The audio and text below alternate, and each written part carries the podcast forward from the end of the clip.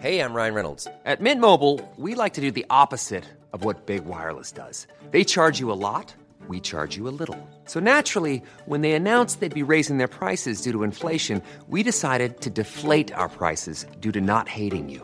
That's right. We're cutting the price of Mint Unlimited from $30 a month to just $15 a month. Give it a try at mintmobile.com slash switch. $45 upfront for three months plus taxes and fees. Promo rate for new customers for limited time. Unlimited more than 40 gigabytes per month. Slows. Full terms at mintmobile.com. Mi respiración era cada vez más difícil, mientras ella permanecía ahí, inmóvil, con su vestido blanco, y parecía que no me quitaba la mirada de encima.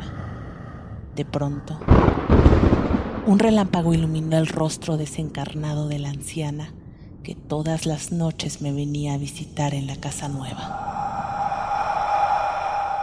¿Listo para escuchar el miedo? En Cofre de Leyendas te contamos las historias que se esconden entre las calles de todo México, relatos que continúan vivos con el paso del tiempo. Con el paso del tiempo. Escucha un episodio nuevo cada martes en tu plataforma favorita de podcast o em.